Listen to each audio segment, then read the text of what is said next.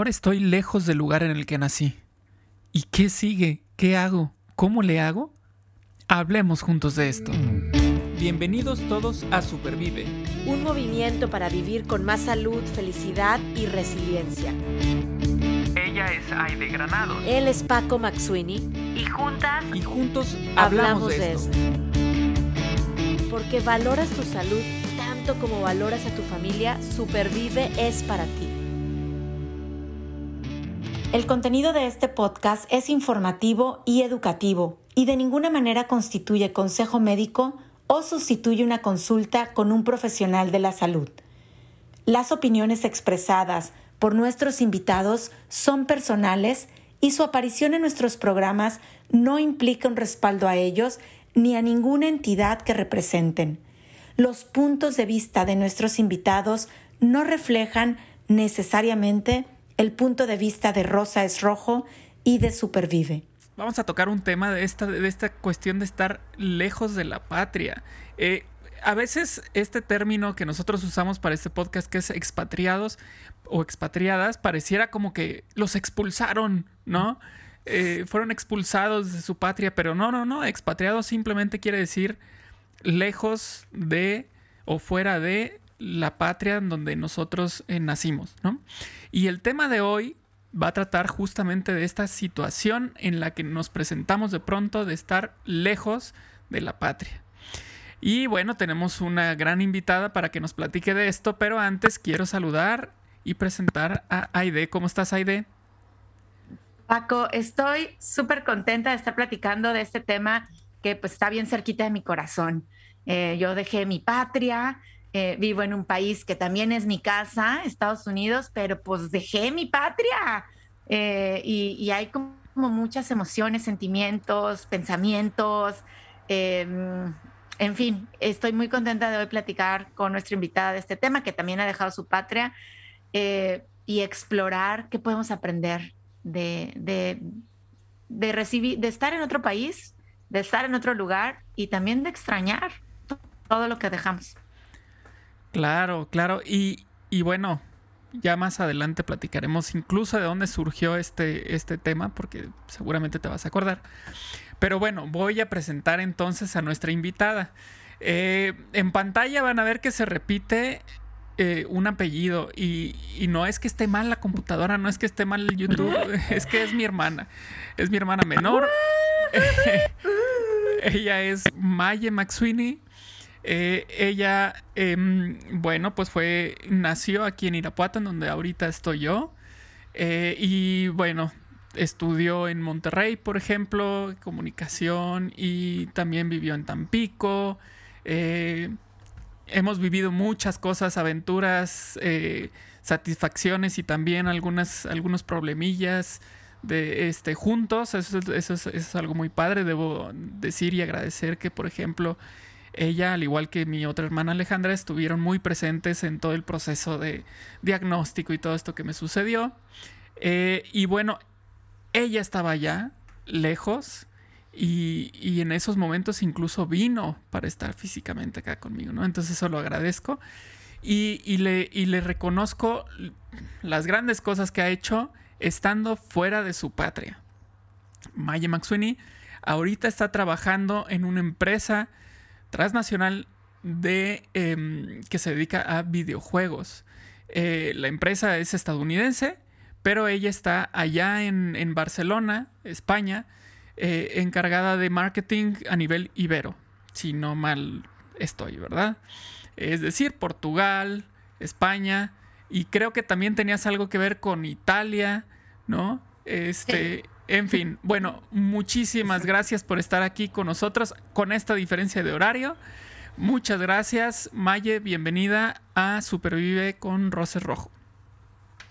Muchas gracias por la invitación, Paco, Aide. Estoy encantada de estar aquí porque, eh, bueno, en general Supervive es un tema que me encanta y que, y que tengo que reconocer que estoy intentando empezar a ser un poco más consciente eh, y, que, y lo he intentado sobre todo en esos últimos años en los que quizás eh, he tenido mis batallas internas eh, y ahora lo que estoy intentando es precisamente eso, ¿no? Supervivir, aprovechar, dar gracias y, cuidarme y cuidar a los míos. Así que estoy súper honrada de estar en este podcast. Muchas gracias por esa intro a mi hermano del alma que tanto quiero. Eh, muchas gracias a los dos porque los admiro muchísimo y, y estoy súper honrada de estar por aquí. Gracias, Maye. Nada más quiero decir que, eh, pues, yo me acuerdo de Maye dando clases yo eh, no, estoy, no estoy segura. fue mi maestra, es verdad. Exacto, en el salón. Mi maestra en el TEC. En el TEC. Y, la verdad es que, bueno, un tiempo súper divertido. Eh, debo, de, debo decir, siempre, de las mejores alumnas, eh, ah. aprendiendo mucho juntas. Eh, temas, temas, me acuerdo de ética y de valores y mucho de introspección y de, bueno, descubrir. Y, y en verdad me, me, encanta saber tu recorrido fuera de la patria. En la patria también, este, estamos muy cercanas, te quiero mucho, Maye, y te agradezco de todo corazón que estés aquí hoy compartiendo. Lo que gusta, lo que duele, lo que extrañamos, este espacio es para ti y para todos los que nos escuchan que van a estar aprendiendo mucho hoy de tu experiencia. Gracias por estar aquí. Y bueno, cedo el micrófono a Paco y a ti para empezar a platicar. Pues nos arrancamos, nos arrancamos con las preguntas. ¿Qué les parece? Y entonces la primera, así, para, para eh, abrir boca.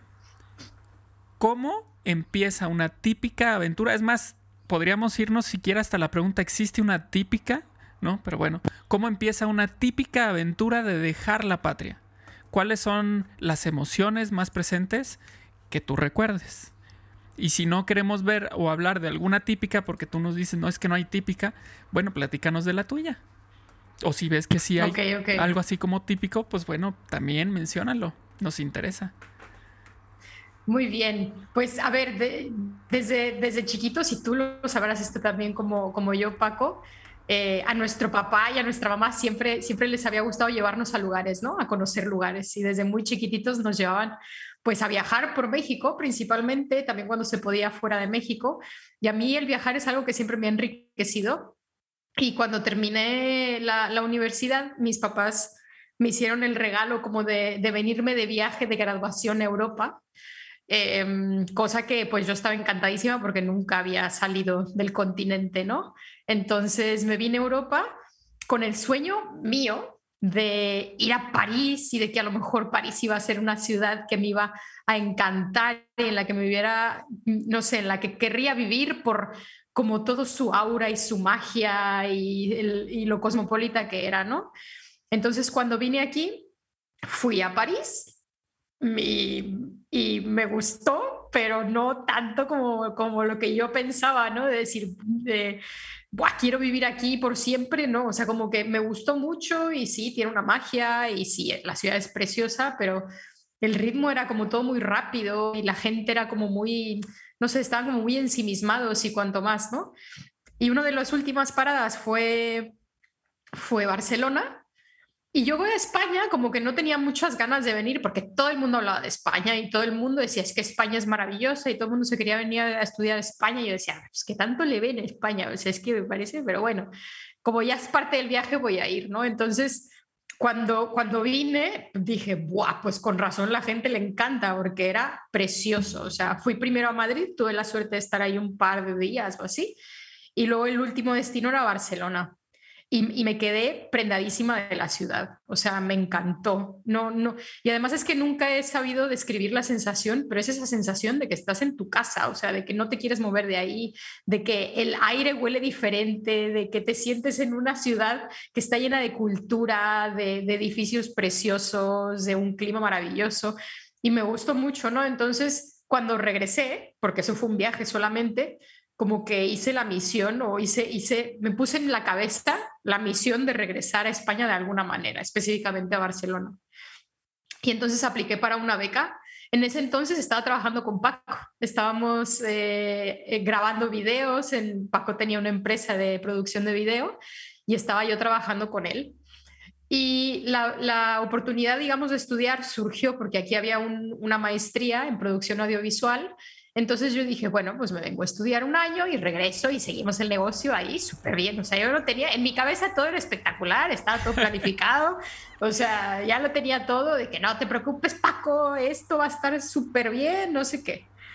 Entonces, ha sido una ha sido como un preámbulo muy grande para decir que yo cuando me vine aquí, en verdad, mi intención era quedarme. O sea, la intención era, bueno, yo me voy un año, voy a vivir una aventura, voy a aprender, seguro que voy a conocer gente, pero nunca fue una cosa tan permanente en mi cabeza, con lo cual las emociones eran de aventura y ya, o sea, y de entusiasmo, aventura, nunca, nunca en mi cabeza hice el, es que jamás, porque todo el mundo me decía, es que te vas a quedar allá, y yo, pero que no, que no, que yo tengo que regresar porque tenemos el negocio y me gusta mucho y tanto más, ¿no? Total que yo creo que nunca tuve esa oportunidad de hacer una, una, una reflexión real de ya está, o sea, de 2006, 2007 es el último año que estoy en México, nunca lo pensé, claro. Entonces cuando me vine, tal cual, ¿eh? A la aventura, porque yo me acuerdo que esto es algo que mi mamá siempre me dice que estoy loca y, y ahora yo también pensando lo pienso que estoy loca. Cuando yo me vine, me vine de un día para otro por una circunstancia en mi visado y demás, o sea, no, no tuve tiempo ni siquiera de pensarlo, me tuve que coger un, avión como al día siguiente y además me vine sin saber en dónde me iba a quedar, literal, no sabía en dónde iba a dormir, no, no conocía a nadie aquí, a nadie. Eh, pero yo decía, va, Europa, o sea, hay autobuses y taxis por todos lados, hay hostales, los hostales son así en plan súper barato, de que 30 euros y encuentras algo. Entonces, ya, ya me voy. Y cuando llegué aquí, eso no tenía ni hostal, no tenía nadie que me recogiera, nada, y fue ahí momento de pánico y fue un ángel de la guarda que fue un amigo de un primo que vivía aquí de casualidad que fue el que me ayudó. Entonces, siendo 100% sincera, me vine siendo absolutamente inconsciente de lo que estaba haciendo. Sabía que iba a vivir una aventura, sabía que me lo iba a pasar bien, pero también sabía que en mi cabeza tenía una fecha de caducidad. Entonces nunca tuve ningún sentimiento de, uff, ¿qué estoy haciendo? Como vértigo, cero, cero. Eso ya empezó años después. y sigue.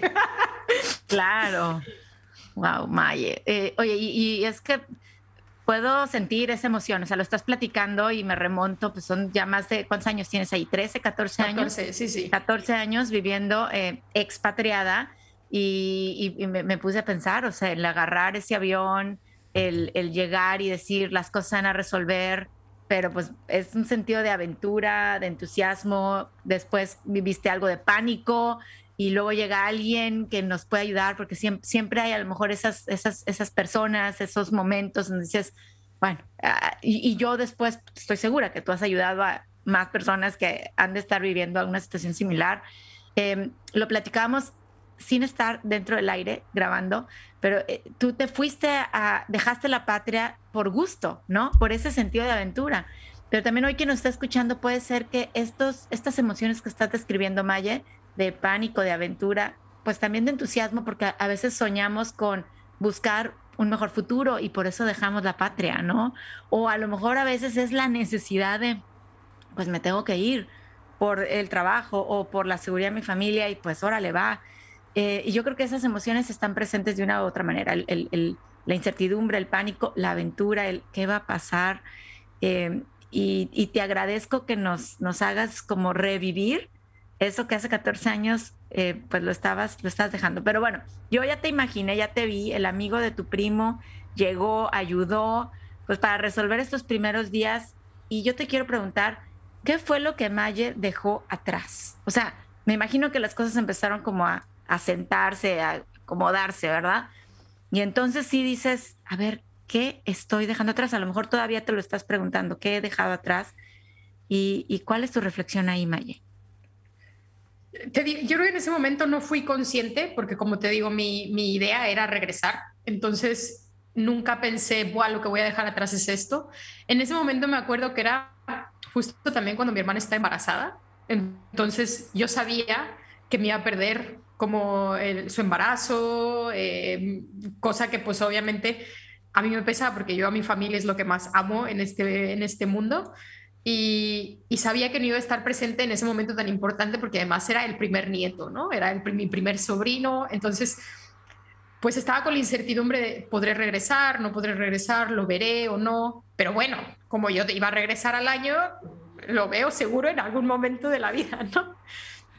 Eh, entonces, yo en ese momento lo que, lo que veía era una oportunidad de venir aquí, que tenía la beca, eh, vamos a aprovecharlo al máximo y no pensaba tanto lo que, lo que dejaba atrás. Fue años después que empecé a pensar, ¿no? Eh, bueno, pues, mm, o sea, fue, fue, años después ya cuando, cuando, me, cuando oficialmente me quedé, entre comillas. Para bien y para mal, sí hice la reflexión de lo que dejé atrás. Eh, porque pues obviamente estás en un lugar que no es tu país, en donde tienes la residencia pero no tienes la ciudadanía, con lo cual eso ya eh, no tienes los mismos derechos, ¿no? De salida. En donde a pesar de que tengas 10 años de experiencia, a lo mejor, o 5 o 20, aquí haz de cuenta que empiezas desde cero. O sea, aquí todo lo que hiciste allá no cuenta. Todo lo que estudiaste allá, ok, bueno, está bien como un punto de partida, pero aquí lo que tienes que hacer es demostrar, porque no, aquí no vale nada de eso yo estaba súper frustrada porque tampoco me valía ni mi licencia de conducir. Y yo, pero por favor. Eh, entonces la tenía que sacar toda de cero, ¿sabes? Que también me frustraba, que parece una tontería. O sea, parece una tontería, pero haz de cuenta que es borrón y cuenta nueva. En, en México ya tenía pues mi familia, tenía la comodidad de, de, de casa de mis papás, tenía un coche, tenía mi grupo de amigas que, que, bueno, pues llevábamos siendo amigas desde hace 10 años, 15 años. Y claro, llegas aquí y es mm, a darle. O sea, porque nadie te va a dar las cosas de gratis. Es decir, lo único que tienes es la beca, entonces estudia y demuestra, ¿no? Que pues lo que, que, vales, etcétera, ¿no? Pero incluso al buscar un trabajo es, no, no, pues es que no tienes papeles, ¿cómo vas a trabajar? Y yo, pero ¿cómo puede ser que, o sea, yo tengo ganas de trabajar? Ya, ya, pero no se puede. Y yo, pero, esto en México es inconcebible. O sea, si alguien quiere trabajar, trabaja y le pagan y vive. No, no, aquí no, aquí, uff, no, tienes que pasar esto y esto y esto. Entonces fue a medida que, que, me iba enfrentando con las cosas, porque en verdad, o sea, nadie me lo explicó tampoco. O sea, es, no, tú ve, y claro, como la gente aquí venía, pues eso, a estudiar y ya está, pero yo decía, pero es que estudiar, si estudio tres horas en la noche, dos días a la semana, que voy a hacer el resto de las horas que tiene la semana, ¿no? Entonces, no, yo quería trabajar y, me acuerdo eh, que decía, oye, no pasa nada, yo me voy a hacer de mesera eh, o voy a trabajar en la recepción de un hotel, no, o sea, no me importa. No, no, no, no, no, es que no se puede, es que no se puede, es que no se puede. Entonces, a medida que avanzaron los meses y, ya incluso los años, me doy cuenta que dejé todo eso atrás que mi vida quizás hubiera sido más cómoda si me hubiera quedado, pero también me doy cuenta que he logrado muchas cosas a raíz de eso, o sea, de que ha sido como, oye, pues a encontrar soluciones, o sea, nadie me lo va a dar, yo tengo que demostrar y yo tengo que, pues, llegar a todo lo que quiero llegar, aunque tenga que empezar desde cero, y es que fue literalmente así, ¿no? Es increíble. Oye, Maye, antes, Paco, yo sé que traes una pregunta por ahí, pero es que quiero rescatar un verbo que dijiste que es demostrar.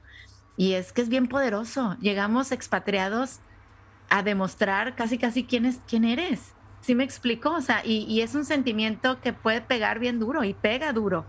¿No? Eh, lo, ahorita lo que tú dices de los estudios, eh, la licencia de manejo, no son cosas, pocas cosas. O sea, demuéstrame quién eres para incluso confiar, ¿no? El tema de oye, es que quiero hacer voluntariado. Yo decía, bueno, es que ni voluntariado me dejan hacer porque tengo que demostrar, ya sabes, ¿no? Digo, en, pasar por todos los filtros para que me reciban una donación, para que me acepten de yo voluntariar en un, en un albergue.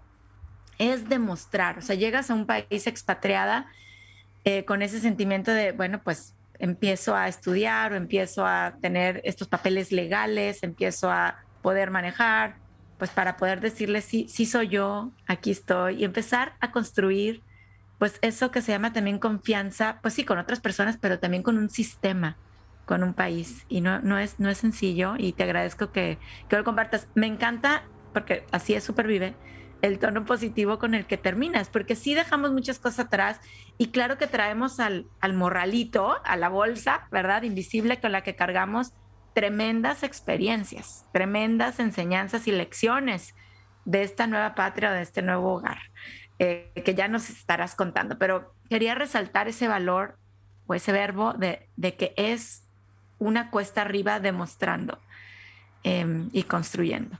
Y bueno, a veces es cansado. Pues sí, yo, yo creo que sí, yo creo que sí, es eh, por momentos es cansado, pero también de cierta manera eh, ese, ese ejercicio de demostrar también es para nosotros, ¿no? O sea, no, no es nada más demostrarle a los demás, sino que también a mí mismo o a mí misma.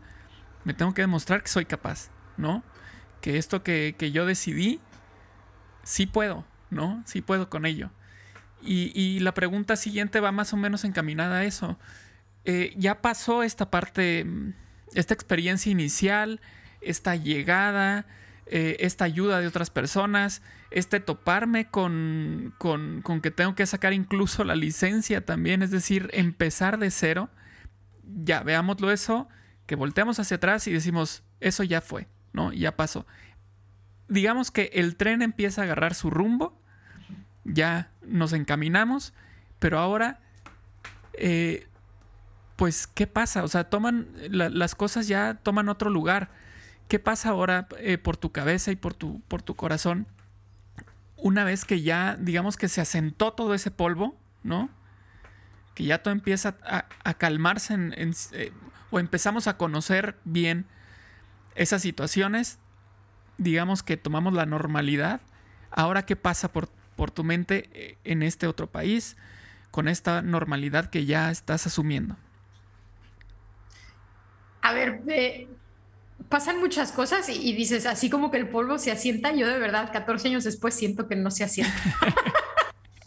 pero no está mal, no está mal, porque yo, a mí, yo no sé a ustedes, pero a mí una cosa que no me gusta es estar siempre en mi zona de confort y estar siempre en el mismo lugar, ¿no? Oye, pues se trata de avanzar y si cuesta, pues oye, aún mejor, ¿no? Porque si no, eh, pues no queremos vivir en la comunidad, en la, en la comodidad por siempre, ¿no? Pero digamos que, ok, pasa todo ese shock, ¿no? De estoy aquí y resulta ser que todo, todo lo que yo sabía, no sé nada aquí, ¿no? Y empiezo desde cero. A mí es que me gusta eso, los retos, entonces me lo tomé como, bueno, pues oye, a aprender y a, sobre todo estar abierta, Ahí Camilo José Cela decía que el nacionalismo se cura viajando y es que es 100%, es decir, el hecho de estar en otra cultura que, podemos pensar que es igual porque hablamos el mismo idioma, pero en verdad es absolutamente diferente a cómo crecimos, a las amistades que tenemos, a los valores, eh, y no para bien ni para mal, es decir, simplemente es diferente, ¿no? Entonces, el, el, el aprender, o sea, ahora en la etapa de, ok, ya sé que no es lo mismo, ya más o menos sé, al menos ya sé por dónde ir y por dónde no ir. Ahora era aprender. O sea, ahora es, bueno, pues oye, si quiero llegar aquí, ¿qué tengo que hacer? Y es ir pues dando paso por paso, ¿no? Oye, si quiero tener un trabajo, pues mm, resulta ser que necesito los papeles, ¿no? Necesito tener una nacionalidad. ¿Qué necesito para tener una nacionalidad? No, pues esto y esto y esto. Ok, Mm, ahora no puedo hacer eso, entonces, ¿qué puedo hacer para tener un trabajo? ¿no? Entonces, pues yo como empecé fue a trabajar como, como practicante.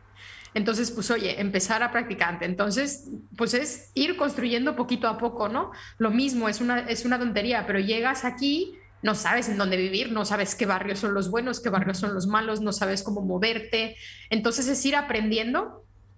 Y te digo, sobre todo estar abierto a... Mm, a hablar con diferentes personas, a ver los puntos de vista y aceptar los consejos de diferentes personas, porque en verdad aquí pues estás para eso, porque si no, si no los escuchas estás perdidísimo, ¿no? Entonces es intentar acercarte a, gente que pues tú creas que te va a echar una mano y que hoy de ser posible pues sean como lo más afín a ti, que ese es otro, otro tema, pero acercarte a esta gente que yo tengo que decir que tuve muchísima suerte y hubo mucha gente que me, que me echó una mano durante la estancia, ¿no? Entonces, desde mi punto de vista, ya cuando llegué y, y, pasé de ese shock inicial, era el rodearme de gente que me ayudara a saber por dónde moverme y el qué tenía que hacer como para seguir lo que fuera. Eh, y, y eso, o sea, fue un... Tengo que conseguir trabajo, ok, pues entro de practicante. Estos son los proyectos que tengo que hacer. Eh, y luego, después ya cuando ya casi tenía un año aquí, fue también cuando me ofrecieron quedarme otro más. Y eso también es un, otro, otra otra decisión importante, ¿no? Decir, pero yo me tengo que regresar, me regreso, me quedo, me quedo, me regreso. Y, y al final, pues decidí quedarme y pues obviamente eso trae otra serie de complejidades, ¿no? Pues cómo me quedo, eh, se supone que yo solamente me vises por un año, ¿no? Entonces, intentar encontrar respuestas de, de, diferentes fuentes, ¿no? O sea, tanto de personas que conoces, pues como de, de recursos en Internet, etcétera. O sea que fue una época de aprendizaje. Ah, me, me encanta ese, pues, mindset o esa, esa ese chip que, si estamos expatriados o incluso cuando viajamos, como tú dices, em, yo creo que tener ese, ese, esa, ese chip de voy a aprender o quiero, quiero, necesito y, lo, voy a, lo voy a hacer, ¿no? Aprender de todo, de lo que vemos, de lo que leemos. Y mencionas algo bien importante, Maye, que son las personas con las que pues uno también decide rodearse o buscamos rodearnos, pues que me ayuden y que no me, que no me, no me perjudiquen. Em, ayer y antier estaba justo, estábamos haciendo una reflexión de un autor que a mí me encanta, que es Adam Grant, es un psicólogo mm, de la Universidad de Pensilvania. A mí me encanta Adam Grant. Creo que no hay cosa que diga que no me gusta, pero bueno, viene un libro viejito ya de algunos años que se llama Give and Take, da, da y toma, ¿no? Y él justo habla de, de qué importante es dar eh, pero a personas que también están dispuestas a dar, porque también existen las personas que además toman de ti. Entonces, ¿y, por qué hablo de esto? Y lo quiero ligar con lo que estás diciendo de la gente que, con la que te rodeaste y te ayudó para una información, para un trabajo, para una cuestión legal.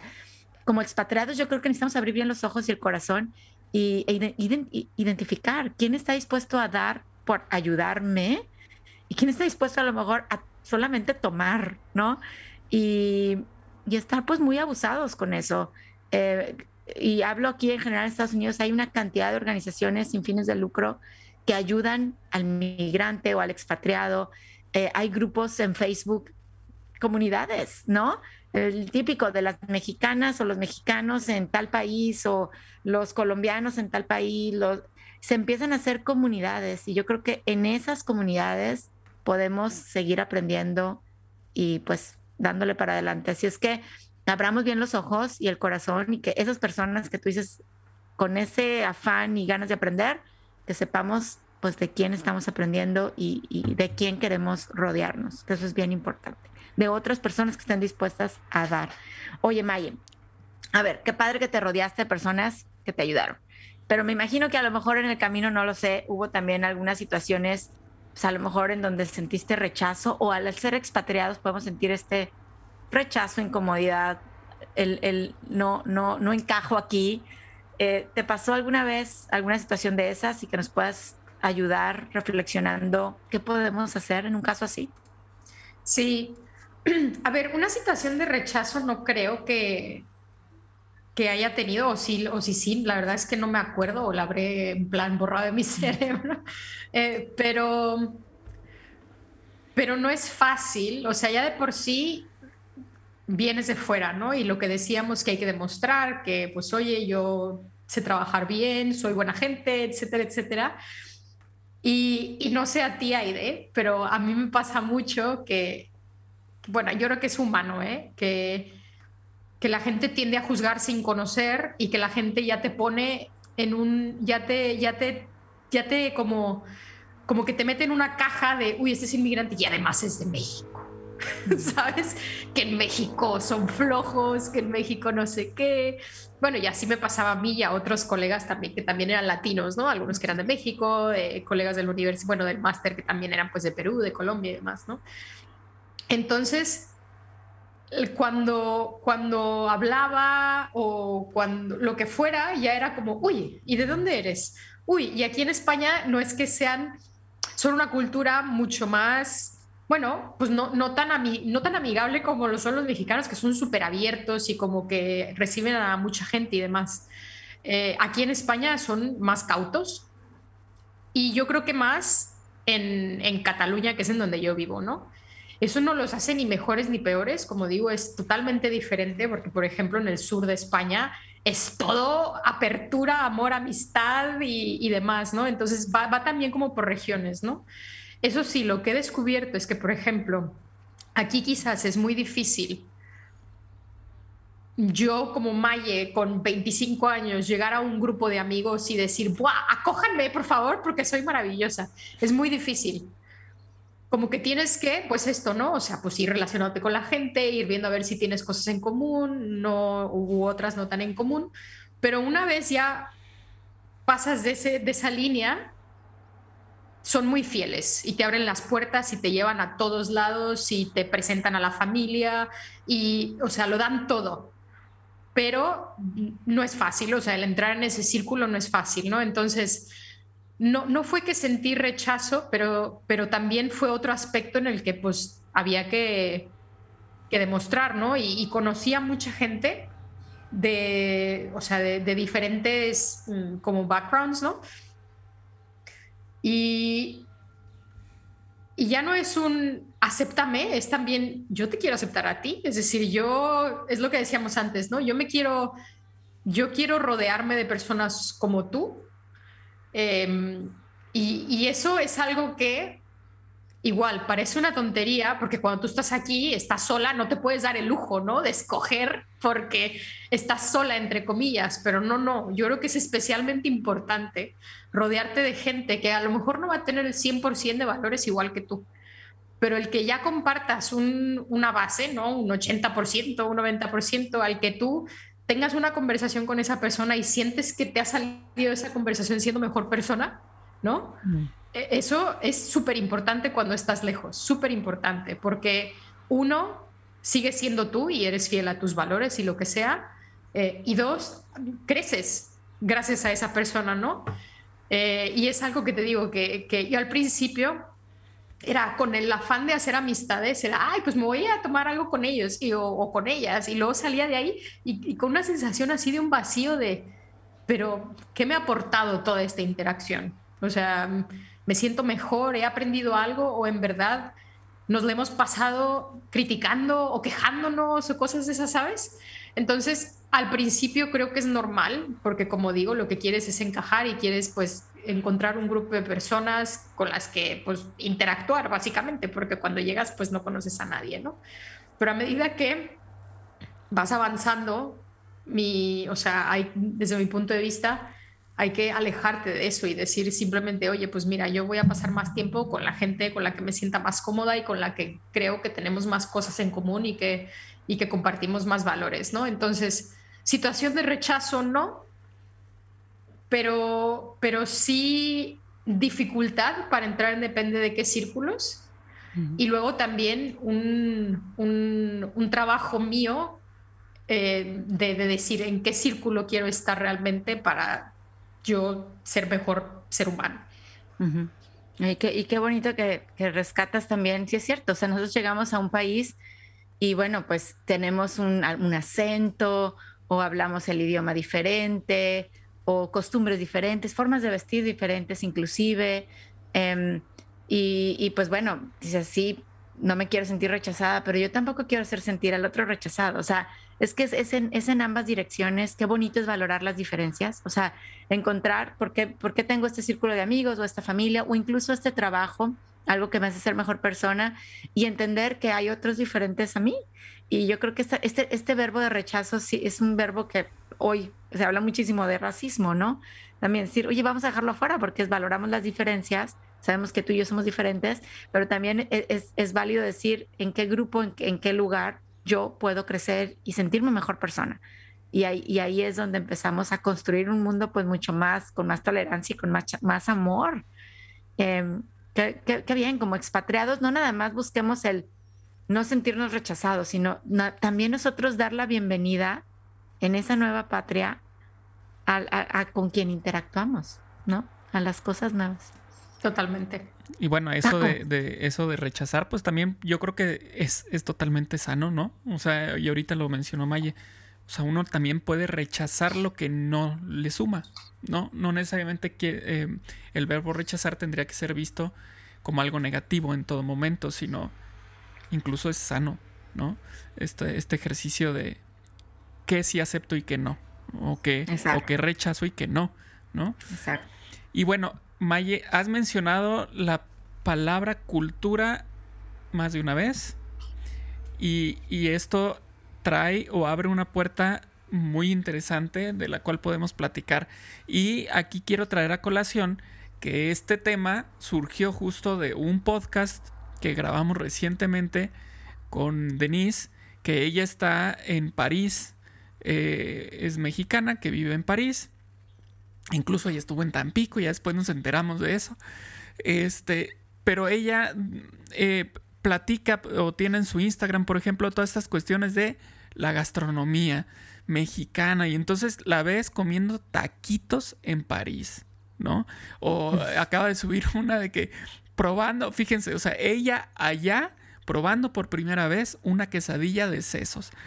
O sea, qué cosa, ¿no? Qué cosa que pareciera así tan extraña. Pero aquí la pregunta que quisiera hacer es esta cuestión de, se dice que, que a donde fueras, haz lo que vieras. Pero ¿qué tanto deberíamos nosotros integrarnos a la cultura a la que estamos llegando. O, em, no sé, por ejemplo, también lo mencioné en el otro podcast con Denny, este, de mis amigos que viven en, Vancouver, este, en estas épocas que, se acerca Halloween, el Día de Muertos, por ejemplo, este, me, me causa gusto ver en sus historias de Instagram que ella está mezclando las culturas, porque tiene dos hijos, un hijo y una hija, este, y, es, y ellos están, pues han vivido todo el tiempo allá, prácticamente en Vancouver, y entonces adoptan el Halloween, ¿no? Y ella dice, sí, está, está chido, está padre, pero también, ¿por qué no mostramos esto de, de la cultura mexicana del Día de Muertos, ¿no? Eh, y, y, decías, Maye, es que en España podríamos pensar que la cultura es igual porque pues hablamos el mismo idioma y demás, pero de entrada, así con ese ejemplo, pues allá así como que el Día de Muertos no, no es algo que, se dé, ¿no? Y acá sí. Entonces hay diferencias. Entonces, en tu experiencia, contigo o quienes eh, con quienes has estado, no nada más de México, sino de, cualquier otra parte, ¿qué tanto, eh, digamos que, podríamos decirlo así, se preocupan por integrarse a la cultura? ¿Conviene, no conviene? ¿Es posible? o, vamos a unir las dos, o me olvido de la mía, no sé si me explico, o sea, ¿qué, qué, tanto se da este fenómeno? A ver, aquí supongo que es muy personal, ¿no? O sea, cada quien lo, lo, hace como quiere. Yo soy de la opinión de que si tú vas a un país, tienes que hacer un mínimo esfuerzo. O sea, si tu intención es vivir ahí por muchísimo tiempo, debes de hacer un esfuerzo por, por al menos integrarte, eh, yo qué sé, desde un punto de vista, por ejemplo, a mí me ha pasado desde un punto de vista lingüístico, ¿no? Aquí en, en pues se habla catalán. Y, y, a ver, entienden el castellano perfectamente, lo hablan perfectamente, pero pues como son Cataluña, pues le tienen un amor especial a su idioma, lo cual, pues oye, está perfecto, ¿no? Yo tengo la, tengo la suerte de tener una de mis pocas virtudes son los idiomas. Y, la verdad es que aprendí catalán de escucharlo eh, y de, pues, estaba, yo trabajé en una universidad durante cuatro años y ahí solo se hablaba catalán y nadie me obligó a hablar catalán, pero yo quise tener ese gesto, pues, por la gente con la que trabajaba, etcétera, ¿no? Y yo me doy cuenta, la gente sabe que yo no soy de aquí. La gente no, no, me sabe identificar bien porque mi acento es un poco, ustedes van a decir que hablo súper gachupín, pero aquí mi acento es súper como neutral. Entonces la gente dice, no eres de aquí, pero no sé de dónde eres. Pero hablo en catalán con la gente que me habla en catalán. Y yo veo que esa gente aprecia el esfuerzo, ¿no? Porque dice, en Cataluña hay muchísima gente de fuera y hay muchos que ni siquiera se toman la molestia de aprender, ya no te digo el idioma entero, pero lo básico, ¿no? De que, oye, pues me puedes dar esto, o si vas a un restaurante de pedir en catalán, o algo así. Entonces la gente aprecia el hecho de que tú como, como foráneo, digamos, como extranjero, hagas ese esfuerzo de adaptarte al menos para aprender lo básico. Ya te digo, tampoco hace falta que me sepa todos los festivos y que me sepa todos sus santos y que me sepa todos sus, sus héroes y sus poetas, ¿no? Pero sí que lo básico eh, tenga, tenga pues esto, un, cierto grado de interés en, en, su cultura, ¿no? Entonces, yo creo que si uno va a ser, pues eso, el, el digamos, va a ser el compromiso de vivir en, unas, en un cierto país, ciudad, lo que sea, tiene que ser mínimamente respetuoso con esto, que desde mi punto de vista es lo básico.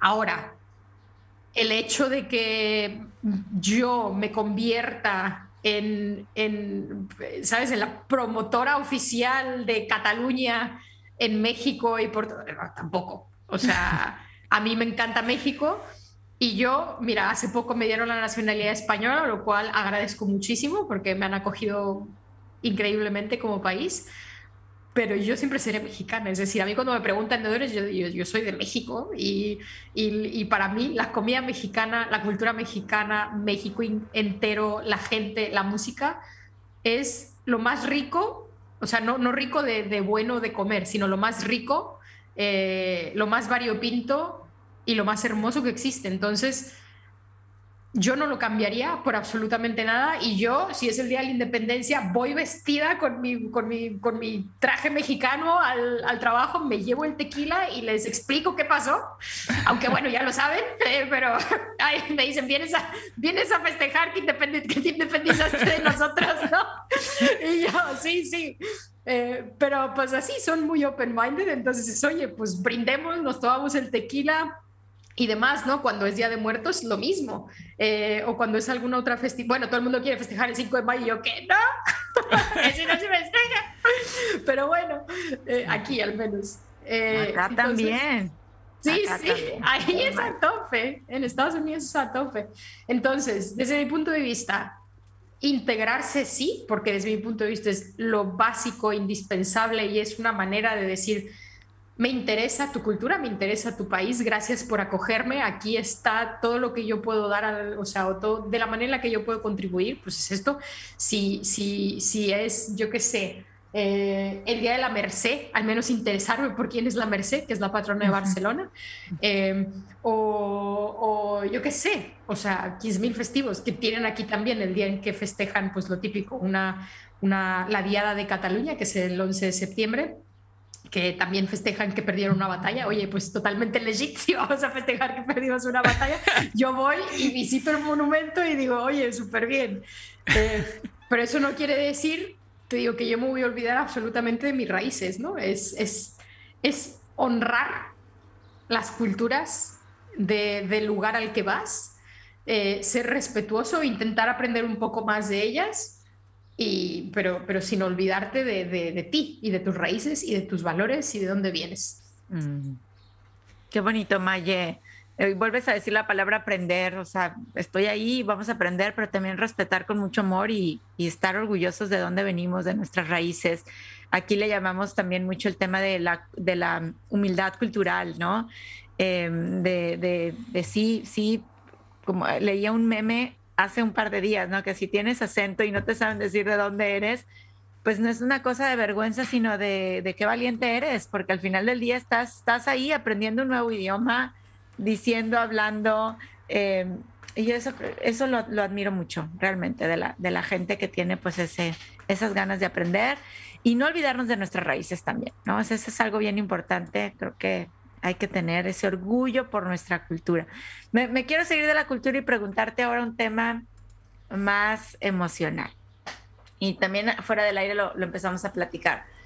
Pasan los años, Maya tienes 14 años allá, yo tengo 10, voy a cumplir apenas 10 y ya no sé si la melancolía me pesa más o me pesa menos, ¿no? Este, pues sí, hacemos la vida, nos enrutinamos, como decimos, ¿no?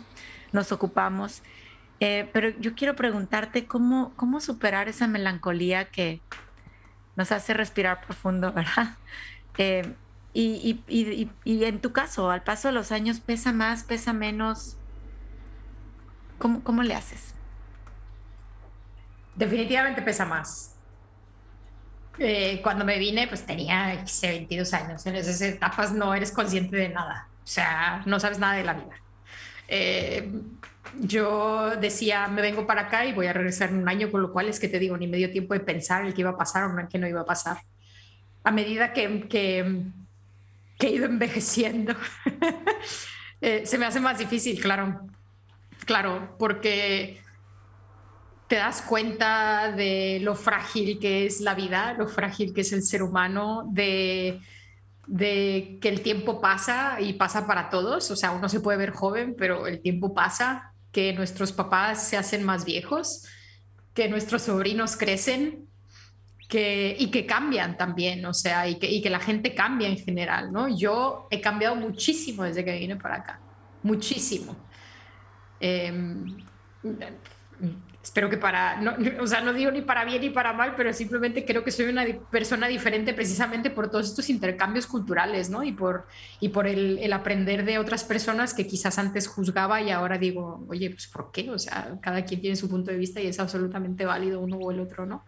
A mí se me hace más difícil porque soy más consciente de que el tiempo pasa y de que no estoy viendo a los hijos de Paco crecer como yo querría, o sea, obviamente nos vemos por Zoom y nos conectamos todas las semanas y mi hijo y sus hijos juegan al Animal Crossing en internet y ahí pues se van contando cosas y pero no es lo mismo, o sea, no no es lo mismo, ¿no? Yo no veo cuando a, a Max se le cae un diente o, o, yo no veo cuando María Lucía, que es mi otra sobrina, gana un torneo de básquet, ¿no?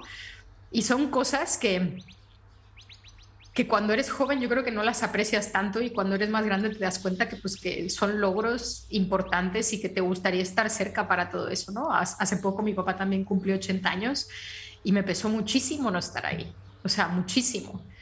Eh, obviamente hay otras cosas buenísimas, ¿no? De este lado, que también veo a mi hijo crecer y vivo en un país y en una ciudad maravillosa y tengo un trabajo del que estoy muy agradecida y tengo gente eh, alrededor que, que, pues eso, ¿no? Que me empuja siempre a ser mejor persona, pero, pero cuesta, cada vez cuesta más. Eh, y, y, cuando voy a México y cuando voy a visitarlos, intento que sea una visita, o sea, en verdad me importa poco si vamos de vacaciones aquí o allá, yo lo único que quiero es pasar tiempo con ellos y poder platicar eh, y, y, eso, ¿no? Y, y, cuando me regreso, por un lado me regreso contenta porque, te digo, me encanta en donde vivo, pero por otro lado es el, uff, otro año u otros dos años y aquí a que los prueba a ver, ¿no? Eh, y yo creo, y ese sentimiento no se pasa, o sea, la melancolía no se cura y yo hay días que tengo días asquerosos en los que lo que quiero es ir a abrazar a mi mamá y no moverme de ahí todo el rato.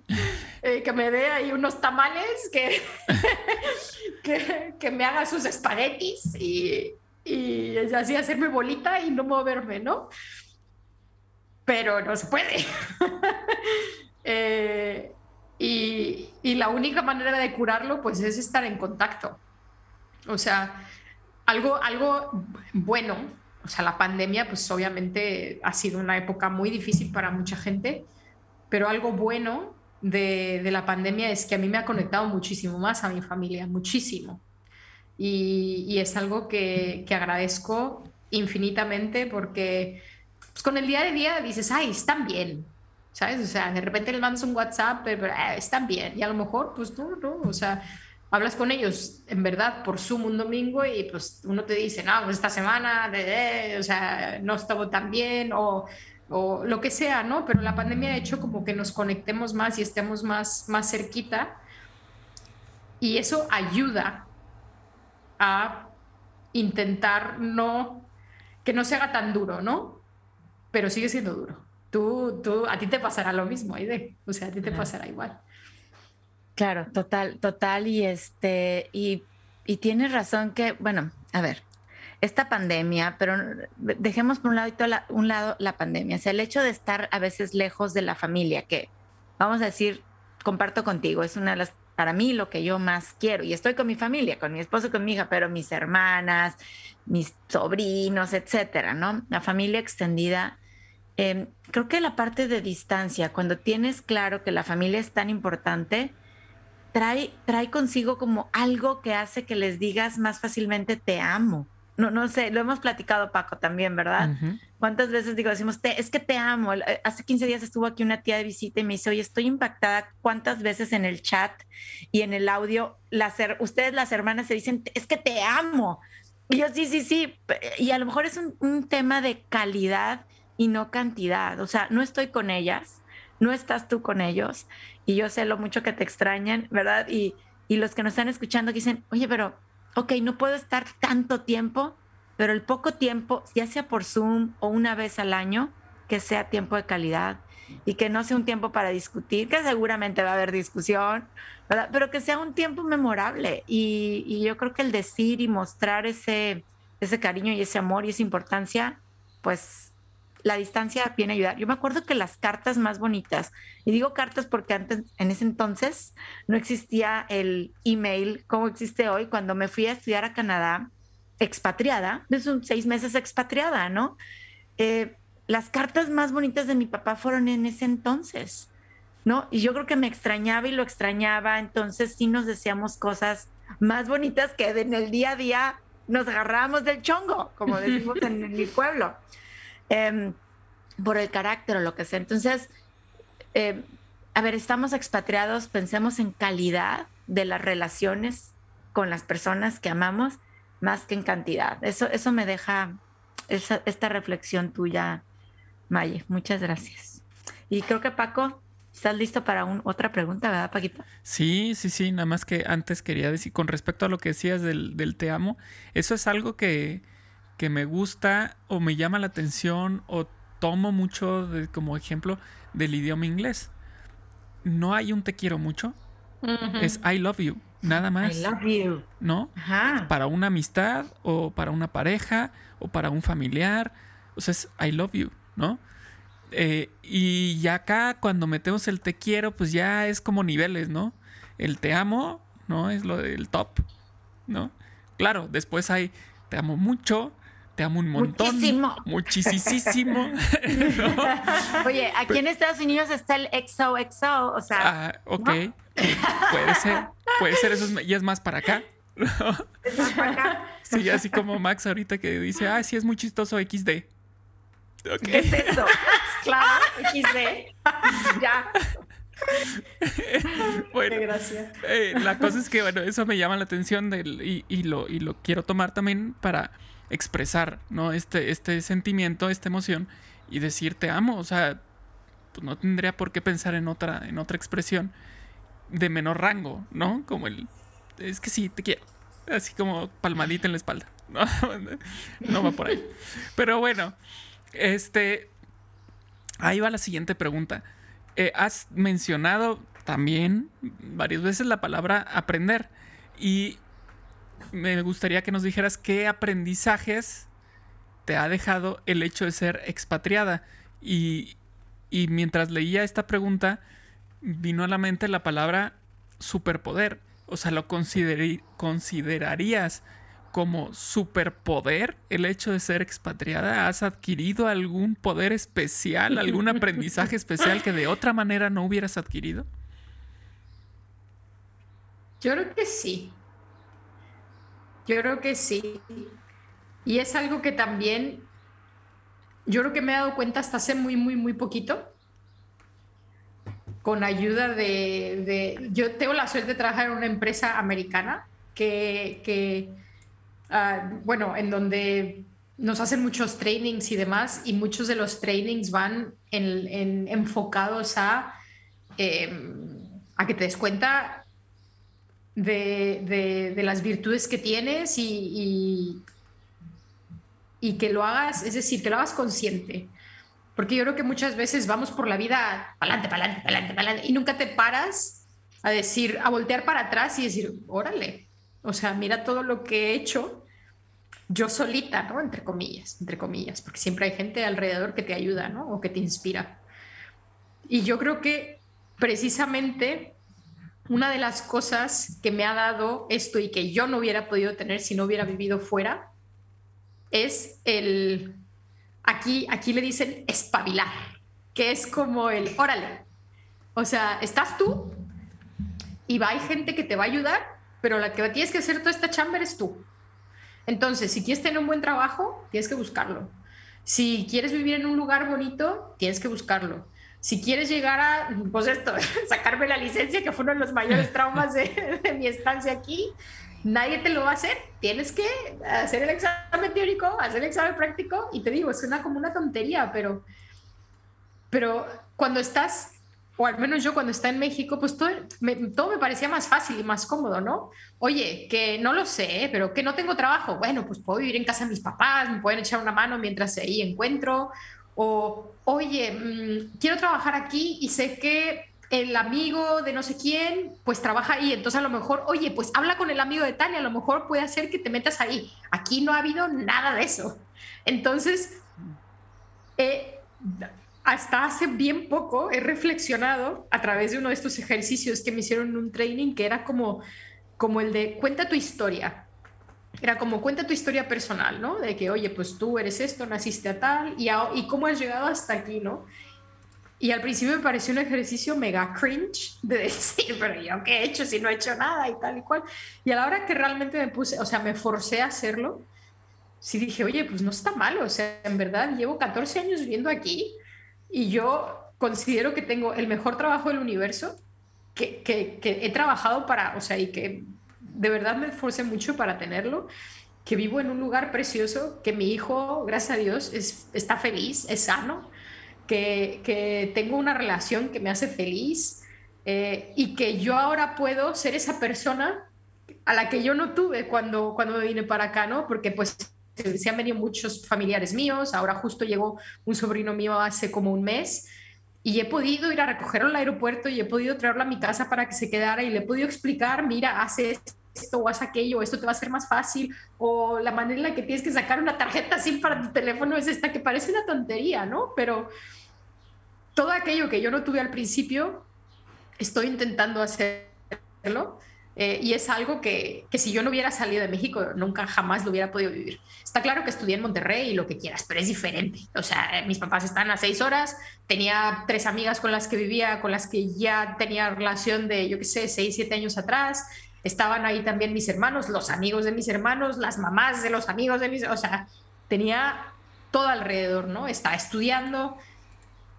Pero aquí ha sido la verdadera prueba de, de lo puedo hacer, o sea, lo puedo lograr, puedo llegar a donde yo quiero y, todavía no llego, ¿eh? Todavía no llego, sé dónde quiero estar, sé lo que quiero hacer, sé cómo tiene que ser mi vida los próximos 20 años y estoy trabajando en ello. Pero ese hecho de, de voltear para atrás y de decir, todo esto lo he logrado y estoy orgullosa de mí, aunque parezca no humilde, ¿no? Aunque parezca yo aquí Mourinho hablando, eh, me, ese superpoder no lo hubiera podido tener si no hubiera salido de México. Wow. Maye, en verdad, eh, y lo dije en un inicio, yo admiro mucho lo que has estado haciendo, eh, lo que estás haciendo, lo que estás logrando y también lo que vas a lograr. O sea, me queda claro que ese espabilamiento, ¿lo dije bien?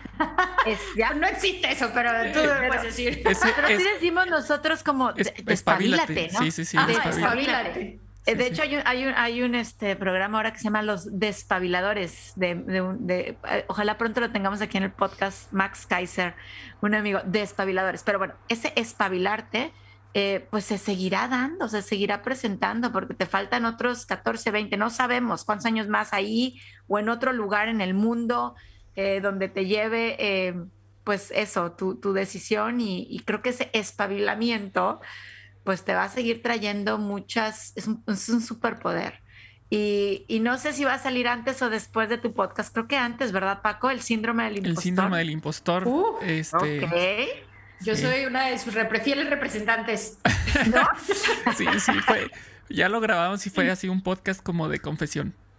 De confesión, porque aparte una estadística dice que no hay casi, casi, casi no hay persona en el mundo que no tenga el síndrome del impostor. Entonces, justo lo que estás diciendo, voltear, escribir nuestra historia personal y decir, wow, no está, no está sencillo, te vayas en las condiciones que te vayas, hayas vivido este expatriamiento con pánico, con aventura, con incertidumbre, con miedo, no está sencillo demostrar, empezar a construir una historia y empezar a lograr cosas. Em, entonces, en, verdad, muchas felicidades y, y, se seguirán construyendo más. Oye, yo tengo una, una pregunta en combo para, para ir concluyendo ahora sí. De recuerdos, de recuerdos. A ver cuál. Y con esto empezamos a como a cerrar este tema de la expatriados. ¿Cuál ha sido el reto y cuál ha sido la aventura más atesorada por Maye en, este, en estos años viviendo fuera de la patria, lejos de tu patria? Reto y aventura. A ver. El reto. El reto fue definitivamente cuando me separé, porque yo me casé, tuve a mi hijo y me separé. Ese ha sido el reto más duro. O sea, sin duda. Em, fue una época muy difícil, en donde además al principio me sentí muy sola, porque fue una cosa que yo estaba viviendo conmigo misma solo. Eh, nadie de mi familia lo sabía, porque además em, fui la primera de toda mi familia que se separó. Y era una familia en donde, en donde todo el mundo es muy creyente, muy católico y, este tipo de cosas pues les afectan. Eh, me daba mucho miedo, ¿no? Porque mi mayor miedo, tengo dos. Uno es la soledad y el otro es decepcionar a la gente a la que amo, que es mi familia, básicamente. Y entonces, ahí era mi miedo hecho realidad, ¿no? El decepcionar porque, pues, oye, pues yo había, me había comprometido eh, con el que entonces era mi, mi, mi, esposo y de golpe, pues, había decidido romper ese compromiso, ¿no? Entonces, al principio me sentí muy sola porque obviamente nadie lo sabía eh, y, no sabía cómo iban a reaccionar. Entonces, ese fue el reto más duro, sin lugar a dudas, ¿no? Y además, pues porque tenía, tenía mi hijo que también estaba chiquito y pues era ir como a todo ese proceso y de lejos también con mis padres y mis hermanos y demás, ¿no? Entonces, el intentar explicarlo, el... Eh, Sí, no, o sea, todo eso fue muy, muy complicado. Al final, y después de muchos meses y después de muchas conversaciones, y después de, sinceramente, un apoyo y un amor incondicional por parte de ellos, eh, pude tirar para adelante.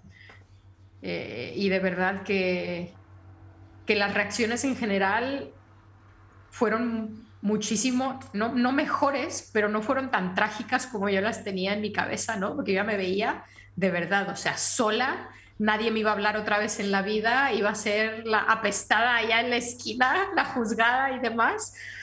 Y no fue fácil, pero obviamente no, pero no fue esto tampoco, ¿no? Entonces, ese fue el, el reto más, más grande. Em, sigue siéndolo, no voy a, mentir, sigue siéndolo, pero lo llevo mejor. Y, mi familia, de verdad, o sea, ha sido increíble y es algo por lo que estaré siempre agradecida. Aventura no sé. Aventura no sé. Yo creo que, a ver, así, aventurillas en cuanto a eh, cosas padres por las que he pasado, he tenido muchas, ¿no? Pero yo creo que la aventura, una, ser madre definitivamente, o sea, y, ser madre de Jorge, que es divertidísimo, sobre todo en estas épocas, al principio como estaba separada y Jorge era muy pequeño y estaba yo sola, ¿no? Eh, porque estaba sola. Em, era difícil, pero ahora ya que, que, mi hijo tiene nueve años y que podemos jugar juntos y que, y que es graciosísimo, es que eso, o sea, no, no lo cambio por nada del mundo, por nada. Em, que tiene un, sentido del humor increíble, que nos ponemos ahí a jugar a videojuegos los dos, porque a él le encantan y pues yo súper alcahueta voy y se los compro todos y los juego con él y demás. Eso, eso no lo puedo cambiar por nada. Y, las otras aventuras, más en el sentido de lo laboral, también he tenido la suerte de trabajar en lugares increíbles en donde he tenido managers que me han cambiado totalmente la manera de ver la vida eh, y que me han hecho quitarme ese síndrome del impostor que bien decías antes y que me han hecho sentirme más segura conmigo misma y que valgo y que, y que, y que puedo alcanzar todo lo que yo quiera, eso me, me, bueno, pues eso me ha ayudado muchísimo. Sigo, sigo luchando contra algunos de esos, digamos, como, como fantasmas del pasado, ¿no? De que el no creértelo o el que no me lo merezco o el cosas de esas. Yo creo que eso es algo que, que nunca se va a ir y tampoco creo que se debería de ir, porque el momento en el que eso se va, pues eso, pierdes la humildad, ¿no? Y pierdes quizás los pies en la tierra, pero el, tener un balance más sano de que lo puedo lograr. Eh, es, es, es básico. Entonces, mis, he tenido mucha suerte en estos trabajos, específicamente en dos trabajos. Uno de ellos es el que estoy ahora, de vivir muchas aventuras, de vivir cosas que jamás creía que iba a vivir, eh, de viajar a lugares increíbles, de conocer gente espectacular. Mira, justo el otro día tuvimos un fireside chat con Adam Grant en la, en la empresa. Entonces, el tener este tipo de personalidades así ¿sabes? En una llamada de Zoom para preguntarles lo que quieras, es increíble. O sea, es increíble. Entonces, em, he vivido muchas aventuras en, el trabajo y espero vivir muchas más, eh, porque al final no solamente es un trabajo, ¿no? Es una herramienta que me está permitiendo ser la persona que quiero ser o llegar a ser la persona que quiero ser. Entonces, eso lo aprecio muchísimo. Maye, gracias por compartirlo y compartir tu corazón en todo esto. Eso es lo que, lo que yo recibo, así a través de esta pantalla, a través de este micrófono. Aventuras, retos, pero tu corazón completito en todas ellas. Y, la verdad es que eso me emociona y, lo aprecio muchísimo. Muchas, muchas gracias. A ti. Muy bien, muchísimas gracias, Maye. Sabes que te amo y te admiro. Por, eh, esto que acabas de platicar, bueno, es una probadita, ¿no? De, de lo que, de lo que hemos vivido y, bueno, eh, no terminamos todavía este podcast porque tanto Aide como yo tenemos un libro, el mismo libro que nos encanta, que nos gusta mucho y a nuestras invitadas y nuestros invitados al final de la grabación les hacemos esta, eh, este ejercicio. El libro se llama 99 cosas que me traen felicidad o bienestar o alegría, ¿no? Resulta que en su título pues tiene, tiene todo lo que vamos a preguntar. 99. Nos tienes que decir, selecciona un número del 1 al 99 y entonces veremos qué nos dice el libro y le trataremos de contestar de la mejor forma posible. Así es que escoge el número. 16. 16. Casi todo mundo escoge números bajitos. No, ¿Ah, sí? No, se animan. no se animan con los noventas, ¿eh? Órale, esta es una, una... Normalmente es así como que no, no ha salido. Normalmente es así como que di una palabra, un lugar, ¿no? Pero aquí, eh, aquí pide una lista. aquí pide una lista. Pongamos, pongamos tres. ok. Tres, dice una lista de tus palabras favoritas. Una lista de tus palabras, favoritas. Y ya, le dijo tres. Entonces te la puso más fácil. Tres. Cuatro, cuatro. Tres o cuatro, Para no limitar. Ahora, esto no quiere decir que sean las más, las cuatro más favoritas. O sea, son cuatro de tus palabras favoritas. Pero a ver, pregunta. ¿Son palabras favoritas porque el concepto de la palabra me gusta o porque son palabras divertidas? Tus palabras favoritas. palabras favoritas. A ver, a ver. Recuerda que dice 99 cosas que te traen alegría. Felicidad. Felicidad. Entonces, pues si te trae felicidad una palabra chistosa, pues adelante, pues ¿qué tiene de problema? Hay una palabra en catalán que me hace mucha gracia que es pastanaga, que significa zanahoria. ¿Qué dice cómo? Pastanaga pastanaga.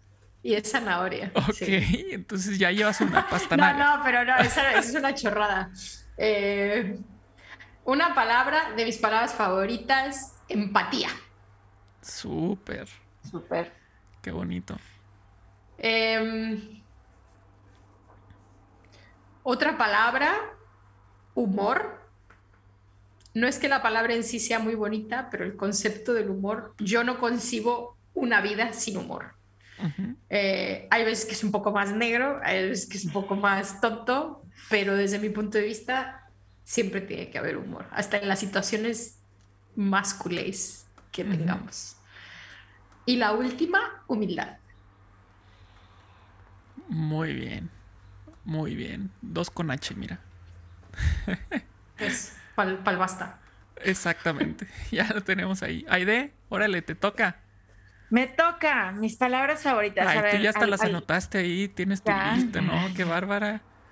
No vale, aquí ya vienen preparados los, los hosts de este podcast. No, yo, yo, este sí, no, o sea, este libro, este libro Maye, para que sepas, este, cuando recién diagnosticado, eh, lo llegó a mi vida y entonces nos pusimos a contestarlo en familia, lo contestábamos, este, María, Max, Marce y yo, ¿no? Entonces hay muchos que ya están contestados lo compartíamos incluso en familia así con, la familia de Marce.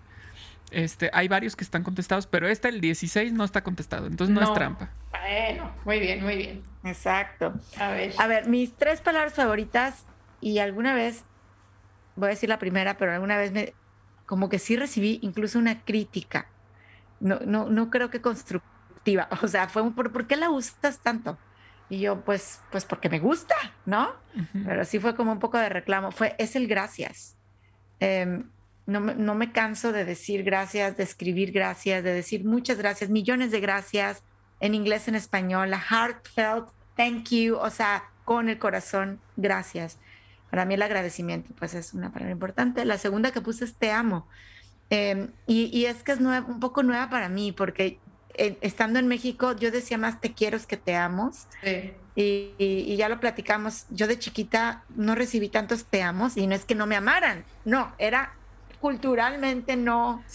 No, no digo que no apropiado, no acostumbrado. Entonces es una palabra que hoy uso mucho. No con todo mundo, por supuesto, pero amo a mis amigas, amo a mi hija, amo a mi esposo, amo a mis hermanas, amo a mis cuñados, amo la vida, te amo. Y la tercera, perdón. Em, que me, hiciste recordar también esta parte de humildad. Encierra mucho amor el perdón. Paquito. Muy bonitos. Tus palabras. Mis palabras. Bueno, igual va a ser así como que ya, pues ya me toca decir. me toca, me toca decir. No, es que esa es la cuestión. Eso es lo que pasa. Pues haber ido primero. Que empiezan. que dicen que copio. Pero bueno, una de ellas es, es el te amo. O sea, esa es una de mis palabras eh, favoritas, sentidas. Cuando sale, sale de, de, aquí, ¿no? O sea, yo creo que no hay manera de que eso salga falso. Al menos en mi, en mi caso no hay manera. ¿no? Entonces, si yo digo eso es porque realmente viene acompañado de un montón de, de cosas, vienen acompañado de un montón de historias o de un montón de agradecimientos o de un montón de, de, de motivos, ¿no? Esa es una. La otras, las otras dos que voy a decir tienen también más que ver con su sonido. Es, son es que no sé si les ha pasado que de pronto hay palabras que dicen, es que qué bonita palabra. O sea, no sé qué significa, tal vez, pero qué bonito se oye, ¿no? y, Paquito? y, bueno, una de ellas. No, eh, Francisco, Francisco. El Necaxa. Ah, Francisco. Sí, Francisco también. Muy bonita palabra. No, una de ellas, y me gusta también su significado, es afable. ¿no? Esa, esa palabra se me hace muy bonita al, al escucharla. Es afable. Y es una persona agradable, apreciable, cordial, ¿no? Entonces, me gusta su significado también. Y la otra, que tiene conexiones con, con historia personal es Barlovento. Barlovento. Eso sí no sé qué es. Barlovento tiene, ¿eh? tiene que ver con, con este. ¿Cómo se llama? Eh, los barcos, eh, con los marinos, ¿no? Es, es, muy de su, de su lenguaje. Y Barlovento es la parte por donde viene el viento respecto a un punto del barco, ¿no? Este, eso es Barlovento. Pero me gusta cómo, cómo suena está en varias canciones de guapangos, este, muy de la costa, por supuesto. Eh, y, es algo que cada que lo escucho me remonta a esos lugares, a esas vivencias de pescar con mi papá, de, de sentir el viento en la playa, de escuchar. Eh, no me gusta meterme al mar, pero me gusta mucho estar ahí y escuchar, ¿no? Entonces, esa palabra me remonta a esos lugares, esas ocasiones, y, me gusta. Me mm. Muy bien, pues mira, muchas cosas he aprendido hoy, entre ellas Exacto. lo que es Barlovento. Sí.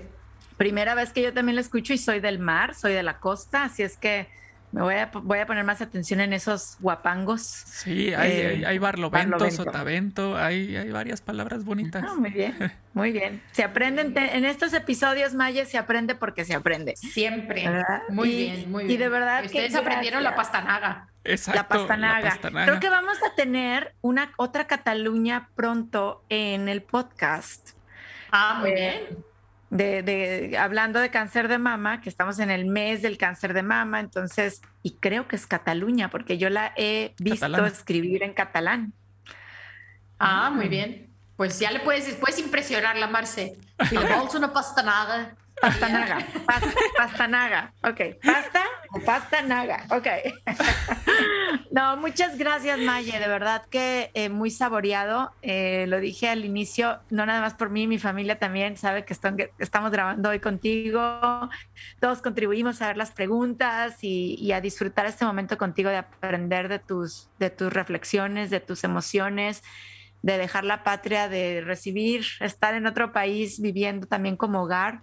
Eh, yo estoy segura que las personas que no se están escuchando, pues también las están reflexionando y, aprendiendo y creciendo gracias a, este, a este momento. Y les vamos a pedir que lo compartan. Si ya les gustó este episodio, por favor, compártanlo con alguien más que puede también sentir bonito, aprender mucho de estas reflexiones de vivir lejos de la patria que hoy hablamos con, con Maya Maxwini. Y gracias Paco también por hacerlo posible. No, muchísimas gracias a ti, Aide. Muchísimas gracias, Maye, por estar con nosotros en este episodio. Un episodio más de Supervive. Y como decía Aide, bueno, pues compártanos. Si les gusta, compártanos. Y si no, pues también, porque puede ser que a alguien sí le guste, ¿no? Alguien a quien le compartas. Entonces, ahí estamos por todos lados. Estamos en Spotify, estamos en Apple Podcast, Google Podcast, en YouTube. Entonces, eh, será un placer para nosotros si nos comparten, porque eh, la verdad es que nos gusta de pronto recibir estos comentarios en los que nos damos cuenta que esto que estamos haciendo eh, sirve de algo, ¿no? Le, sirve para alguien en, un, en, en alguna etapa de su vida, algún aprendizaje. No nada más nos sirve a nosotros, sino que está padre que le sirva a alguien más, tener estas conexiones con otras personas aunque sea a distancia, pero eso nos encanta. Así es que muchísimas gracias si nos comparten. Y muchas gracias de nuevo, Maye. Gracias, Aide. Y nos escuchamos a la siguiente. Nos vemos. Hasta el próximo episodio. Gracias. Adiós. En el próximo episodio hablaremos juntos de cómo supervivir con algo súper interesante. Todavía no grabamos el episodio, pero seguramente va a ser algo muy bueno. Supervive es posible gracias al apoyo de Communities Foundation of Texas.